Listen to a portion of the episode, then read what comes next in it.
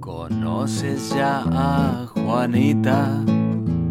Sus ojos son bicolores, sus dientes chuecos y tiene tres. Hello，大家好，欢迎来到本周有书读，我是西西。本周也要跟大家分享的是余华老师的《第七天》这本书，主要讲述一个叫杨飞的人死去了。但他的灵魂还没有走远。他接到了一通电话，殡仪馆的人抱怨他火化迟到。他在去殡仪馆的路上，经历了一系列荒诞的事件，以及与生前亲友的爱恨离别，也慢慢解开了自己的身世之谜。杨飞到底经历了哪些荒诞事件？他见到了谁？而这些人又能勾起他怎样的回忆？我们接着听下去。这是杨飞死去的第一天。杨飞被通知在早上九点之前要赶到殡仪馆，因为他火化的时间预约在九点半。杨飞在走向殡仪馆的时候，意识到自己没有净身，也没有穿上殓衣，只是穿着平常的衣服，还有外面那件陈旧臃肿的棉大衣。他为自己的冒失感到羞愧，于是转身往回走去。当他回到出租屋清洗的时候，接到了殡仪馆的电话。催促他带上贴在门上的预约号，立刻到达殡仪馆。因为时间已经快九点钟了，杨飞没有练衣，所以他拿了一件绸缎的白色睡衣充当了他的练衣。睡衣的胸口还有红线绣上的“李青”两个字，这是他那段短暂婚姻留下的痕迹。有了练衣之后，他发现还少了一样东西，就是黑纱。因为杨飞孤苦伶仃，没有人会来悼念他，所以他只能自己悼念自己。他返回了出租屋，在衣柜当中去寻找黑布，寻找了很久都没有找到，只有一件黑色的衬衣。因为陈旧，黑色已经趋向灰黑色，杨飞没有别的选择，只能剪下一截袖管，套在他左手的白色袖管上。虽然这种。自我悼念的装束美中不足，但是杨飞已经心满意足了。这时手机又响了，还是殡仪馆的人，依然是催促他马上赶到殡仪馆。当他赶到殡仪馆的后烧大厅时，发现大厅里分为沙发区域和塑料椅子区域。沙发区域是贵宾区，而塑料椅子这边呢是普通区域。神奇的是，两边的人都在谈论他们的寿衣和骨灰盒。贵宾区域穿的都是工艺极致的蚕丝手艺，上面绣有鲜艳的图案，而且他们都轻描淡写的说着自己寿衣的价格大概都在两万元以上，而且他们的骨灰盒的材质也大都是大叶紫檀，上面雕刻了精美的图案，价格也都在六万元以上。塑料椅子这边都是人造丝加上一些天然棉花的寿衣，价格在一千元上下。骨灰盒的材质不是柏木就是细木，没有雕刻最贵的八百元，最便宜的两百元。与沙发那边讨论自己寿衣和骨灰盒的昂贵不同，塑料椅子这边比较着谁的价廉物美。而杨飞意识到他没有骨灰盒，连最便宜的都没有，他不禁思考：他的骨灰应该去哪里呢？是撒向茫茫大海吗？那是伟人骨灰的去处。装机运送军舰护航，在家人和下属的哭泣声中漂洋入海，而他自己的骨灰从炉子房里倒出来，迎接他们的是扫帚和簸箕，然后是某个垃圾桶。更讽刺的是，这个时候正在进行市长的遗体告别仪式，他们要等市长进了炉子房再出来后，才能轮到他们。没有人知道市长的遗体告别要多久。市里大大小小的官员，还有区县大大小小的官员，一千多人，一个一个向市长遗体告别，还不能走快了，要慢慢走，有的还要哭上几声。不仅如此，市长的遗体告别仪式也隆重至极。从早晨开始，城里的主要道路就被封锁了，运送市长遗体的车开得跟走路一样慢，后面跟着几百辆给市长送行的轿车。半小时的路可能要走上一个半小时，主要道路还要封锁，要等到市长的骨灰送回去以后才会放行。等市长和沙发区的贵宾们烧完，终于轮到杨飞。杨飞却意识到自己既没有骨灰盒，又没有墓地，而他又能到哪里去？他心灰意冷地走出殡仪馆。与此同时，他余力重重。他知道自己死了，可是不知道怎么死。所以杨飞决定要找到生前的最后情景，找到他，也就找到了自己的死亡时刻。杨飞死亡的前一刻，他正坐在一家名叫“唐家菜”的饭馆里吃饭。他拿起一张当天的报纸，看到报纸上的标题是关于一位名叫李青的女富豪昨天在家中的浴缸割腕自杀。这个时候，饭店的厨房起火。浓烟滚滚，让楼下吃饭的人发出惊慌的叫声。他们一个个拔腿往外跑。饭店老板唐嘉兴堵在门口，要顾客先付钱才能离开。他的妻子、女儿、女婿都跑到门口去堵，还有几个服务员也堵在那边。而此时，杨飞依旧读着报纸上黑压压的文字，只是不断的抬头看一看。烟雾让他渐渐看不清报纸上的黑字。他看到唐嘉欣的眼睛在烟雾中瞪着他，好像在对他喊叫什么。随即一声轰然巨响，这就是杨飞能够寻找到的最后的情景。在这个最后的情景中，他的身心沦陷在这个名叫李青的女人的自杀里。她是杨飞曾经的妻子。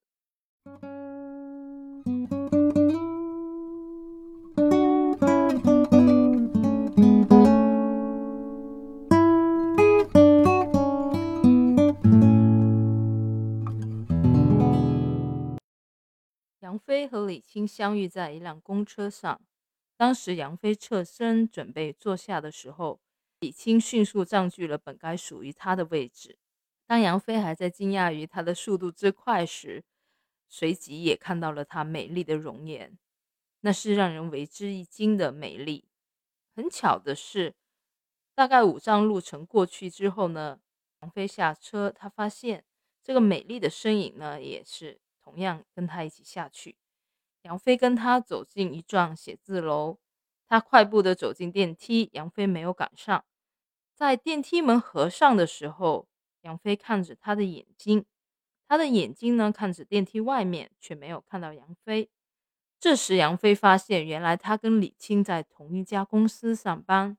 那个时候，杨飞刚刚参加工作，只是公司一名不起眼的员工，而李青就像明星一样。有着引人瞩目的美丽和聪明，公司总裁经常带着他出席洽谈生意的晚宴。他经历了很多商业谈判，那些商业谈判晚宴的主要话题是讨论女人，生意上的事呢只是顺便提及。而据说他在酒桌上落落大方，巧妙周旋，让那些打他主意的成功男人被拒绝后，还在乐呵呵傻笑。而且他酒量惊人，能够不断干杯，让那些客户一个个醉倒在桌子底下。那些浪醉如泥的客户喜欢再次被李青灌得浪醉如泥。他们在电话里预约下一次晚宴时，一定要把李青带过来。公司里的姑娘嫉妒他。中午的时候，他们常常三五成群聚在窗前吃着午餐，悄声议论他不断失败的恋爱。李青的这个恋爱传说在公司里面也是被传遍了。他的恋爱对象不乏有市里领导们的儿子，但是李青心高气傲，他们的闲言碎语对于来对于他来说只是无需打赏的稀疏雨点，但他从来不会去跟别人说明什么，因为他在公司里没有一个朋友。表面上他和公司里所有的人关系友好，可是心底里他始终独自一人。很多男子追求她，送鲜花、送礼物，她都是以微笑的方式，彬彬有礼的抵挡回去。在此期间，有一位同事当众手捧一束鲜花向她跪下，这个突然出现的情景让所有人都瞠目结舌。而李青只是微笑的对他说：“求爱时下跪，结婚后就会经常下跪。”而这个追求者却说：“我愿意为你下跪一辈子。”李青回答：“好吧，你在这里下跪一辈子，我一辈子不结婚。”说完呢，绕过这个下跪的求爱者走进了电梯。电梯合上的时候，他微笑的看着外面。在那一刻，他的眼睛看到了杨飞。他看到杨飞不安的眼神，他的冷酷，也许应该是冷静，让杨飞有些不寒而栗。欢呼声、掌声不合时宜响起来的同时呢，也渐渐平息了下来。第二天呢，他这个求爱者就没有来上班了，而杨飞帮他整理了他的东西。帮着纸箱走出了写字楼，把东西交到他手上。之后呢，他跟李青的感情发展呢，其实也得益于这一次杨飞的热心助人。因为杨飞跟所有的垂涎李青的美貌的男子不同，他也喜欢李青，但是他自己知道他跟李青的地位悬殊，所以他从来没有抱任何的希望，只是默默的暗恋着他。即使有些时候李青跟他有工作的往来，面对面的时候，他也极力的保持克制冷静。李青对他呢，渐渐也有了一些很特别的看法。他想，他很好奇，这个人真的对自己这么不感兴趣吗？余华老师特别会描写，他用了这么一段话来描写杨飞当时的心理状态。我在情感上的愚钝，就像是门窗紧闭的屋子。虽然爱情的脚步在屋前走过来又走过去，我也听到了，可是我觉得那是路过的脚步，那是走向别人的脚步。直到有一天，这个脚步停留在这里，然后门铃响了。之后呢，他们因为工作的往来，慢慢的感情有点升温，然后他们一起上班，一起下班。那公司的同事呢，都没有注意到他们正在恋爱。有些时候呢，可能他们下班之后工作还没有做完，两个人就会在公司里面继续把工作完成。有些同事同事走过的时候，就会问杨飞为什么不走。杨飞也很大方的说：“我在等李青。”当同事问他为什么你也不走，李青也很肯定的说：“我在等他。”一年之后，他们结婚了，婚后的生活平静美好。只是李青仍仍然要跟随公司总裁出去应出去应酬。天黑之后呢，杨飞经常独自在家等候。他常常很晚才回家，疲惫不堪的开门进屋，满身酒气的张开双臂，要杨飞抱住他，将头靠在杨飞的胸前休息一会儿，才躺到床上去。他厌倦这些应酬，可是又不能推掉。那时他已是公关部的副经理。但是没有想过，一次出差的经历让他真正意识到自己是什么样的人，也意识到杨飞是怎样的人。他是一个能够改变自己命运的人，而杨飞只会在自己的命运里随波逐流。一次出差的飞机上，他遇到了一位从美国留学归来的博士。这个男人刚刚自己创业，比他大十岁，有妻子，有孩子。两个多小时的飞行期间，他满怀激情地向他讲述了自己事业的远大前程。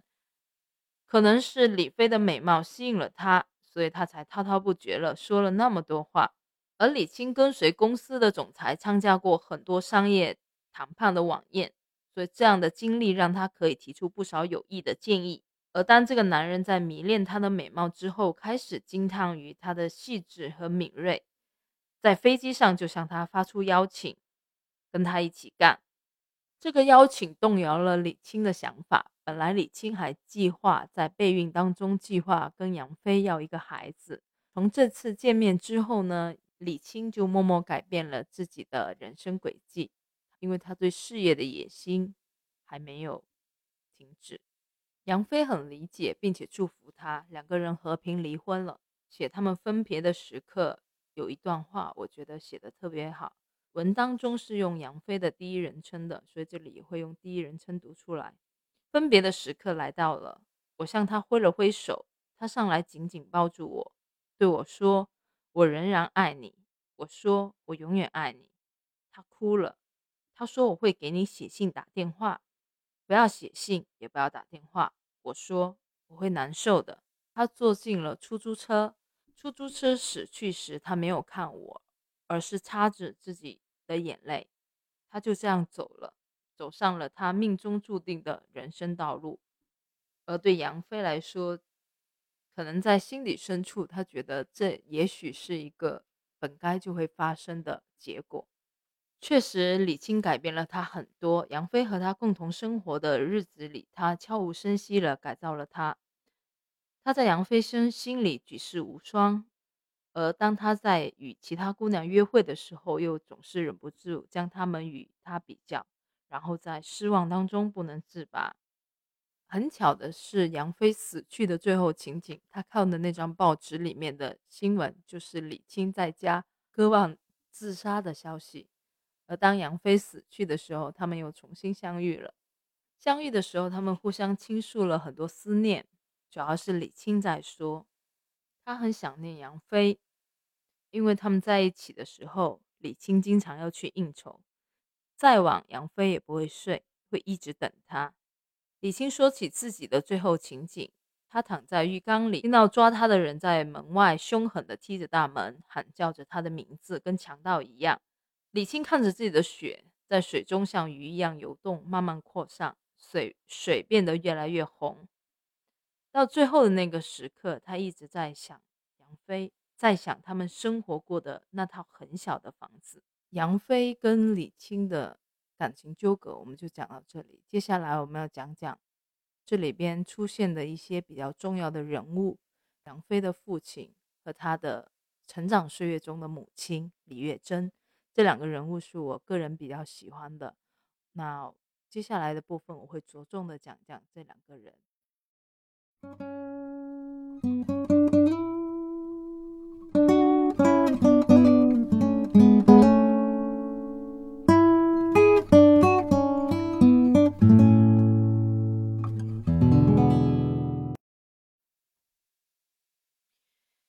杨金彪并不是杨飞的亲生父亲，杨飞是杨金彪从铁轨当中抱过来的一个婴儿。当时杨飞的亲生母亲怀胎九月，坐上火车前往老家探亲的路上，火车行驶了十多个小时，慢慢进站的时候，他感到腹部出现丝丝疼痛。他没有意识到肚子里的杨飞已经急不可耐了，因为距离正确的出生时间还有二十多天。这个母亲呢，她感觉自己需要去一趟厕所，刚刚一使劲，杨飞就脱颖而出，从厕所的圆洞滑了出去。前行的火车瞬间断开了杨飞与生母连接的脐带，可能是命中注定吧。当时年轻的杨金彪。听到了他脆弱的哭声，沿着铁轨走过来，把他抱到了胸口，不知所措地看着浑身紫红、啼哭不止的小孩。他焦急之时想到了叫郝强生的绑道工同事的妻子，三天前生下了一个女孩。他用自己的棉袄裹住了杨飞，向着郝强生的家狂奔而去。是郝强生的妻子李月珍让杨飞吮吸起了来自人世间最初的奶水。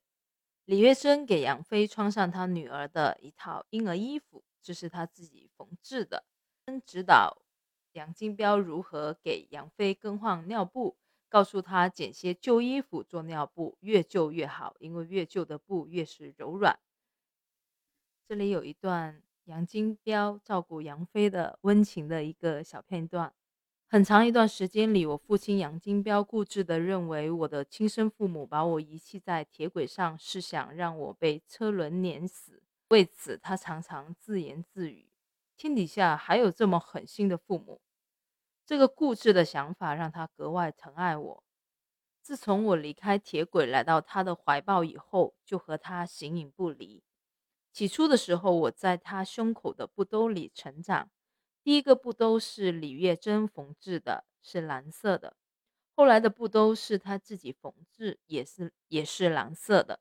他每天出门上班时，先是先是将奶粉冲泡后倒入奶瓶，将奶瓶塞进胸口的衣服，贴着跳动的心脏，让自己的体温为奶瓶保温，然后将我放进胸前的布兜。肩上斜挎着一只军用水壶，身后背着两个包裹，一个包裹里面塞满干净的尿布，另一个包裹准备装上涂满我排泄物的尿布。他在铁路岔口搬道时走来走去，我在他的胸前摇摇晃晃，这是人世间最为美好的摇篮。我婴儿时期的睡眠也是最为甜蜜的。到最后，杨金彪甚至练就了一身好本领，他知道杨飞什么时候是饿了，什么时候是渴了。当杨飞饿的时候，他就会打开水壶喝上一口，然后嘴对嘴，慢慢的将水流流到杨飞口中。他能够分辨出杨飞饥饿的声音和口渴声音之间的细微区别。当他在铁路中铁路上行走的时候，闻到胸前发出一阵臭味时，就知道应该给杨飞换尿布了。他就在铁轨旁边蹲下来，把它放在地上，在火车的响声中用草纸擦干擦干净杨飞的屁股，给他系上干净的尿布。再用铁轨旁的泥土简单清理掉脏尿布上的 屎尿，折叠后将它们放进另一个包裹。下班回到家中，把杨飞放到床上之后，就用肥皂和自来水清洗脏尿布。杨金彪心灵手巧，他学会自己缝制衣服和织毛衣。他上班的时候，同事们见到他都会忍不住笑出声，因为他。背着杨飞一边行走在铁路上，一边织着他的小毛衣。他手指动作已经熟练到不需要眼睛去看。但是不是杨金彪就这么无怨无悔的照顾杨飞直到老呢？当然不是。别忘了，杨金彪只是一个年轻的小伙子，他还要成家的。所以呢，杨金彪也见过了不少女孩子，相过好几次亲，他也动摇过。刚开始，他们。并不觉得他领养杨飞会给他造成什么样的负担和压力，但是当他相亲的时候，基本上每个对象都非常介意这件事情。其中有一次，杨金彪真的动摇了。那个时候他已经深爱这位姑娘了，当然他也爱着杨飞，这是两种不同的爱，他需要在这中间选择一个，放弃一个。但是当他在情感上与杨飞难舍难分的时候，他在心里呢也默默的与杨飞渐行渐远。他抱着杨飞走了很长的路，来到了一座石板桥旁。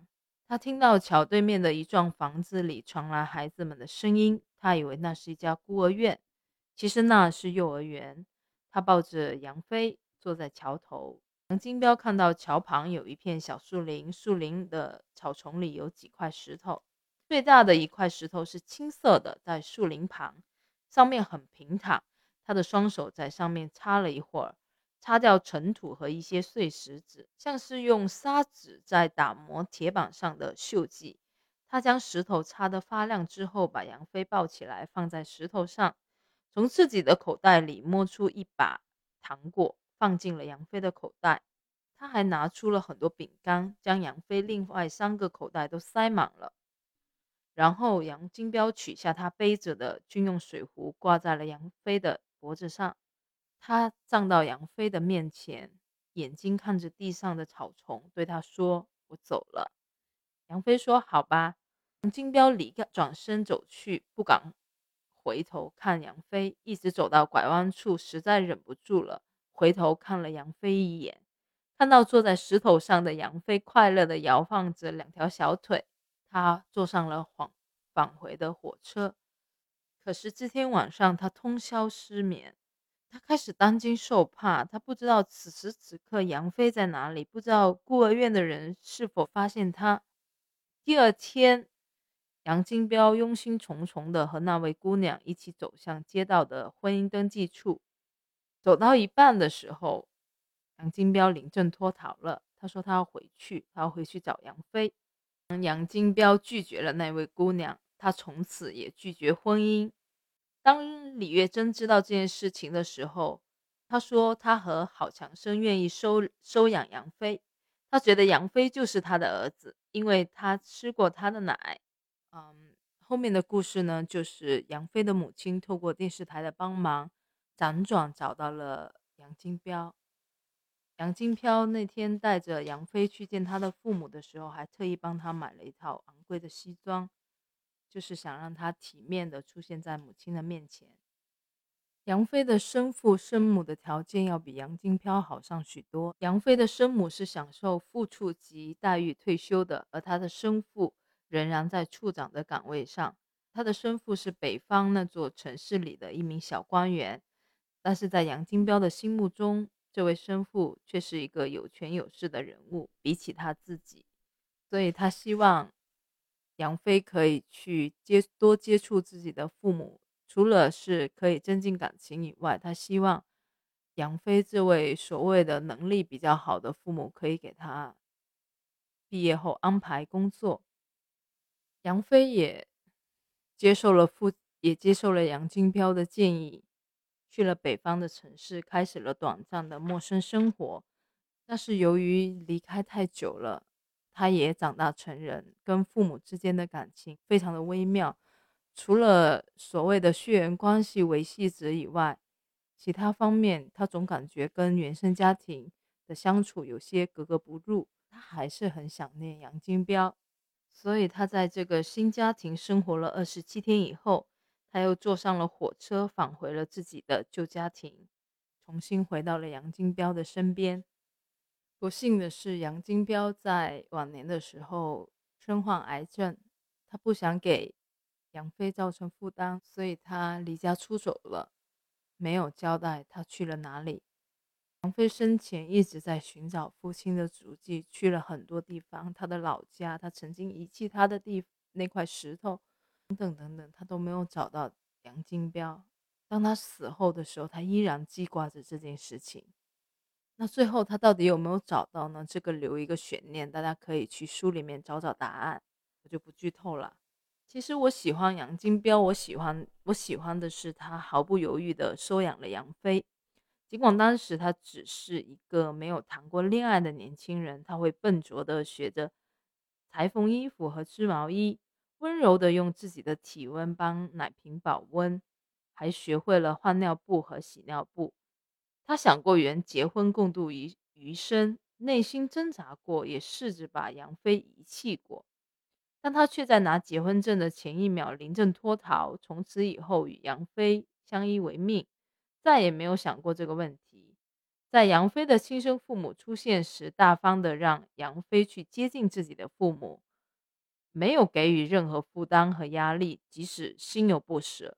我觉得杨金彪身上有一股劲，那种一旦认定的事就绝不回头的劲。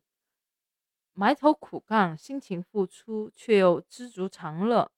可能他自己都未曾意识到，让杨飞如此深深爱着的是他身上的善良与仁爱。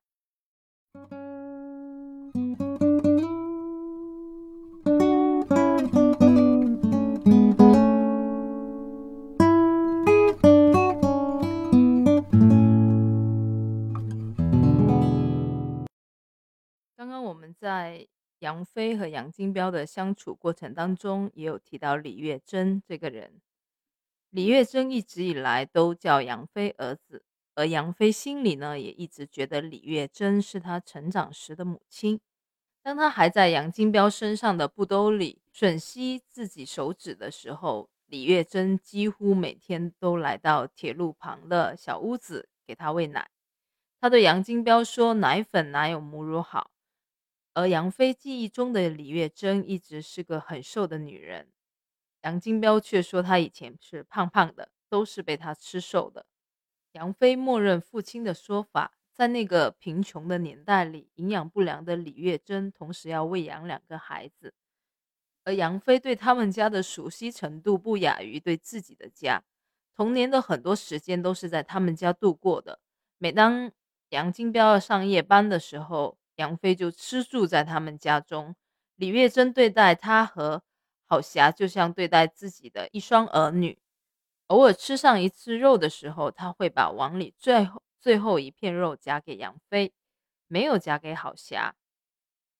有一次，郝霞哭了，说：“妈妈，我是你的亲生女儿。”李月珍却说：“下次给你。”李月珍是怎么死的呢？李月珍在死去的三天前。发现了他们城市的一起丑闻。他从农贸市场买菜回家的路上，在桥上走过时，看见下面的河水里漂浮着几具死婴。他起初他以为是几条死鱼，心里奇怪，从来没有见过这样的鱼。鱼身上好像有胳膊有腿。他觉得自己年纪大，眼睛花了，就叫过来两个年轻人，看看河面上漂浮的是什么。那两个年轻人说：“不像鱼，像是婴儿。”正直的李月珍没有回家，他挎着菜篮直接去了报社。李月珍在报社的大门口拦住两个刚来上班的记者，告诉他们河里出现死婴。两个记者听后奔赴现场。那时候桥上与河边已经站满人群，有人用竹竿将几个漂浮的死婴捞到岸上。整整一个上午呢，两个记者和十多个市民在那里找到了二十七个死婴，其中八个死婴的脚上有城市医院的死的脚牌，另外十九个死婴是没有脚牌的。而医院办公室主任解释给出的理由是，十九个没有脚牌的死婴是为了执行计划生育政策，强行引产的六个月左右的胎儿。计划生育是国策，随后声称这二十七个死因是医疗垃圾。他不认为医院做错了什么，说垃圾就应该倒掉。而当时城市的报纸接到上面的指示后，撤下两位记者采写的报道。两位记者愤然地将照片和报道文章贴到网上，社会舆论爆炸了。网上的批评之声像密集的糖片一样飞向了这座城市。这时候，医院方面才承认自己的错误。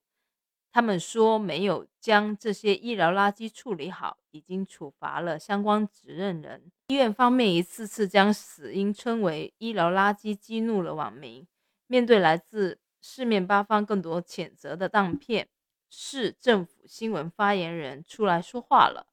发言人表示会妥善处理这二十七个医疗垃圾，给予这些医疗垃圾以人的待遇，火化后埋葬。当杨飞去医院太平间看望李月珍的时候，他看到一块很大的白布盖在了他的身身上。他蹲下去拉开白布，看见了李月珍。她一身白色衣服和一群死婴躺在地上，她躺在中间，死婴们。重叠的围绕在他的四周，他就像是他们的母亲。巧的是，这天晚上这座城市发生了地质塌陷，附近居民楼的人呢，以为发生了地震，纷纷逃生出来，然后发现太平间没了，那个地方出现了一个很大的圆洞。这个突然出现的天坑给人带来了恐慌。恐慌的情绪蔓延了一个昼夜之后，渐渐平静下来。市政府公布了天坑直径三十米，深十五米。塌陷的原因是地下水过度抽采之后形成那里地质架空的结构。但是很奇怪的是，李月珍和二十七个死因却神秘消失了。后来医院为了平息民愤。改口声称，李月珍和二十七个死因在太平间塌陷前的下午已经送到殡仪馆火火化。而当杨飞在死无葬身之地遇到李月珍的时候，他才发现李月珍和二十七个死因的骨灰其实是从当天烧掉的别人的骨灰里分配出来的。难过的是，郝强生和郝霞把他的骨灰带到了遥远的美国。而这个骨灰里面，却不是真正的李月珍，她的老公和女儿抱着与她无关的骨灰盒，奔赴向了遥远的美国。而她什么都做做不了，她无法诉说，她无法告诉他们真实的情况，所以她带着这二十七个婴儿留在了死无葬身之地。我很喜欢李月珍这个角色。她以母亲的形象贯穿了整部小说。她是郝霞的生母，杨飞成长岁月中的母亲，更是那二十七个被视为医疗垃圾的死婴的母亲。她的伟大源于她天生的母爱。她将杨飞当作亲生儿子对待，坚持要喂他母乳，偶尔吃肉也会把最后一块肉留给他，而不是自己的亲生女儿。她的伟大还来自于她的大爱。他不舍溺亡的婴儿，即使事不关己，依然挺身而出，最终因他们而亡。他的身上闪烁着圣母玛利亚的光辉，他的光芒照亮了杨飞，照亮了那二十七个婴儿。即使他已死无葬身之地，他的光芒仍然不会消逝，因为他也照亮了我。杨飞后面呢，也遇到了很多与他生前相关的人，包括饭店老板唐家兴一家和聘请他作为家教的小女孩的爸妈，还有隔壁出租屋的刘梅和她的男朋友武超，也是刘梅把她带到了死无葬身之地，然后她才能见到李月珍，还有见到所有的这些人，同样非常的精彩。但在这个地方呢，我就不过多赘述了，大家可以去书中看一下，非常推荐。这本书的尺度挺大的，跟随杨飞的记忆轨迹，我目睹了在特定时代下不公平的政策和腐败现象的特裸现实，就这么毫不掩饰的描述出来。我在想，这真的是可以公开发表的吗？这也让我回想起很多小时候听过或遇到过的事情。幸好在时代的更迭中，这些不良的现象被遏制了，不公的事件呢也逐渐减少。好，那今天我们的播客呢就讲到这里。你可以通过小宇宙、喜马拉雅、苹果 Podcast 找到本周有书读，关注本周有书读，让你这一周呢不会感到无聊。好啦，谢谢大家，拜拜。Sus trenzas son de alambre, algazuspirnasestan si yo no fuera tan feo, su amor tal vez me podría dar.